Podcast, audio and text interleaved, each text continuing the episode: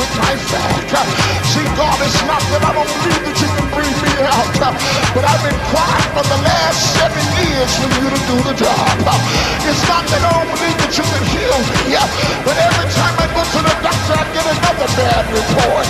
It's not that I don't believe that you can save my children, but they acting a stock raving fool right about now. It's not that I don't believe that you can work it out, but the facts is bigger than my faith.